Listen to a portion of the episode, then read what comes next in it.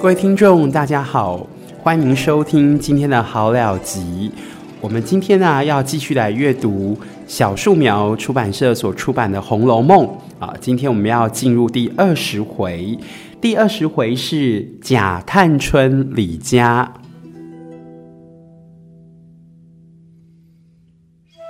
那这一回的重点呢，就提到呃，王熙凤生病了啊。王熙凤本来是荣国府的管家，她现在生病的没有办法管家，那怎么办呢？王夫人呢就派探春来帮忙理家。可是探春毕竟年纪小，所以呃，怕说她在理家的时候会有一些不周到的地方。王夫人呢又找来了李纨跟薛宝钗来当她的助理啊。那这些下人啊、老妈子啊，他们就认为探春年轻啊，认为李纨是一个好欺负的人啊，宝钗也是呃很随性的人，呃，他们就开始随随便便啊，呃，做起事情来的态度呢，就非常的马虎啊。结果没有想到呢，却踢到了铁板了啊！踢到了谁的铁板呢？就是踢到了探春给的铁板。到底是发生了什么事呢？在探春离家的时候啊，刚好赵姨娘的哥哥啊赵国基过世了啊，所以呃仆人呢就来跟探春呢要办丧事的银子啊。探春就问说：过去是怎么给法的呢？啊，这个仆人啊就说：哦，我忘了诶。探春听了就不高兴，她说：忘了？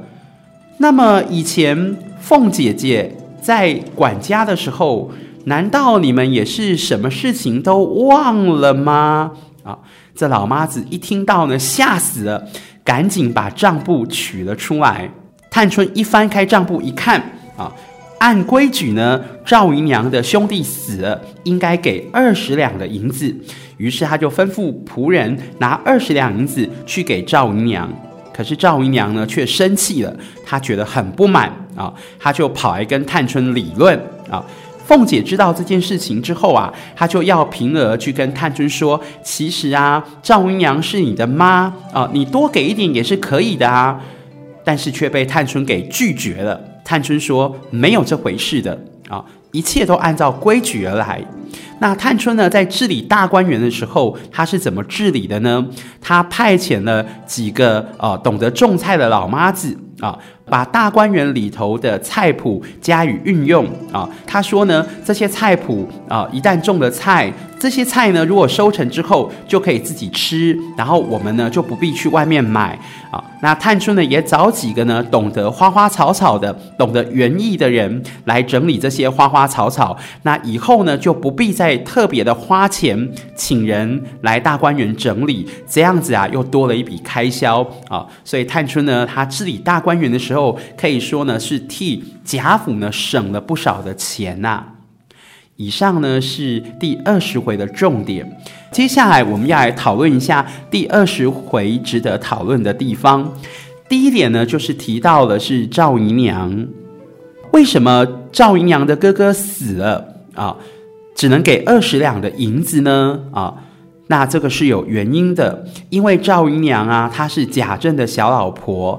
那大家要知道啊，其实小老婆都是怎么来的呢？在古代啊，很多的小老婆啊，她们本来都是主人的贴身丫鬟，因为受到主人的喜欢，后来就把她娶起来当小老婆。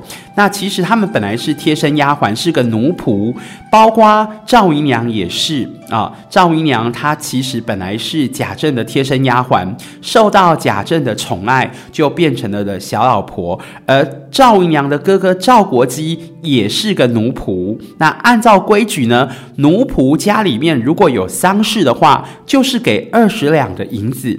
那探春呢，她这么做完全是按照礼来做的。那赵姨娘为什么会不满呢？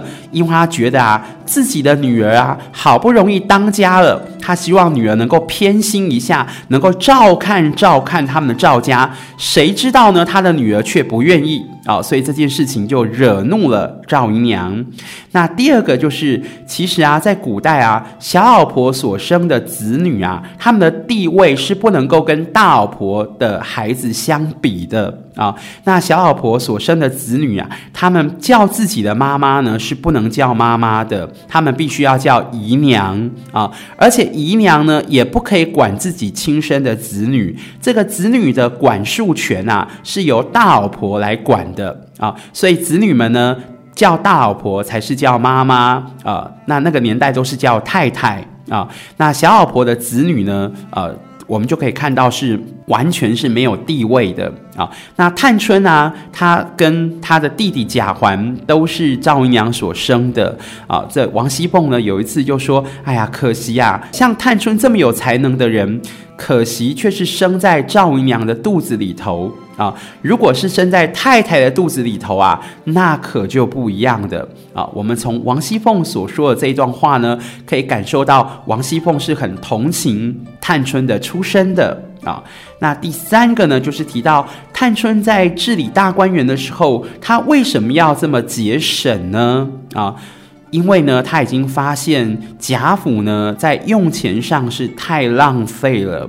那怎么浪费呢？啊、他也发现仆人啊有 A 钱的情形发生啊。大家还记不记得我们在前面提到刘姥姥第一次到荣国府的时候，因为受到周瑞家的帮忙，他得到了王熙凤的二十两银子。在回去的时候，他特别拨了一两银子。要给周瑞家的孩子买果子吃，可是周瑞家的却拒绝了。那为什么拒绝呢？啊、当然有可能有一部分是同情，呃，刘姥姥她很穷，但是其实还有另外一个部分是周瑞家的是看不上这一两银子的。他们在荣国府里面当差啊，随便 A 一次呢都是不少钱的啊、呃，他怎么会看中这一两呢？倒是如果刘姥姥肯二十两都给他，他是可以考虑的啊。那你看啊，这仆人呢，在买东西的时候，就常会发生这种事情啊。如果呃，他们出去买一匹布啊，这一匹布可能要五两银子啊，他们回来可能会报十两，那中间差的五两去哪里了呢？就往自己的口袋啊啊，再加上。呃，整个府里头的公子小姐呢，他们每个月都有零用钱，那仆人呢也要有薪水，其实这些的开销都是很重的啊。那探春就觉得说，如果这样继续下去的话，金山银山啊，有一天也会败光光，所以他想要好好的整顿一下大观园。那我们看到探春在整顿大观园的时候，跟王熙凤的。呃，整顿大观园的方式是不太一样的。王熙凤的个性是很独裁的，没有任何的商量的余地。所以，其实大家这些仆人们呢，心里头呢，表面上是很尊敬王熙凤，可是他们心里头呢，是很讨厌王熙凤的啊。他们本来以为说王熙凤生病了啊，那来了一个探春，他们想要好好的欺负一下探春，想要好好的随便一下。结果没想到呢，探春也是很严谨的啊。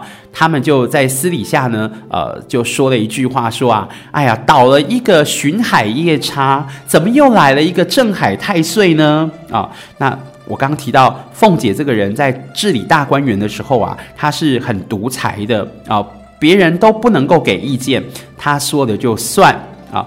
那这会有什么缺点呢？这个就是如果凤姐只要一没有在管理的位置上啊，这些属下、这些仆人就会开始作怪了。那探春呢，在治理大观园上，她的做法是不一样的。她有李纨跟宝钗可以商量啊，所以呃，她不是要大家听命于她，而是她会跟李纨还有宝钗商量，他们会定出一些规则，而这些规则对大家来说是不吃亏的。那这样子的话呢，纵使以后他没有继续坐在管理的这个位置上，他把规则定出来了，大家就跟着规则走就行了啊。那还有一点就是，王熙凤在管大观园的时候，她是很讲究人情的啊。所以有人想要到大观园去做事啊，他们就要去收买王熙凤，去贿赂王熙凤。王熙凤如果拿到别人的好处，他就会帮他安排一个工作啊。那探春的个性是不一样的，这个探。春呢，她是最讨厌讲人情，她一切呢都讲究礼都讲究法，所以如果有人想要去跟他讲人情，要去贿赂他，要去拜托他谋事啊，帮忙呃说话呃，能够进入大观园做点事的话，找探春是不可能的。那我们也可以看到呢，探春是很聪明的，他这种讲理讲法不讲人情的行为啊，以后才不会被人家在背后啊说闲话的。啊，那么以上呢是第二十回啊讨论的重点。希望你会喜欢今天的节目，我们下回空中再会。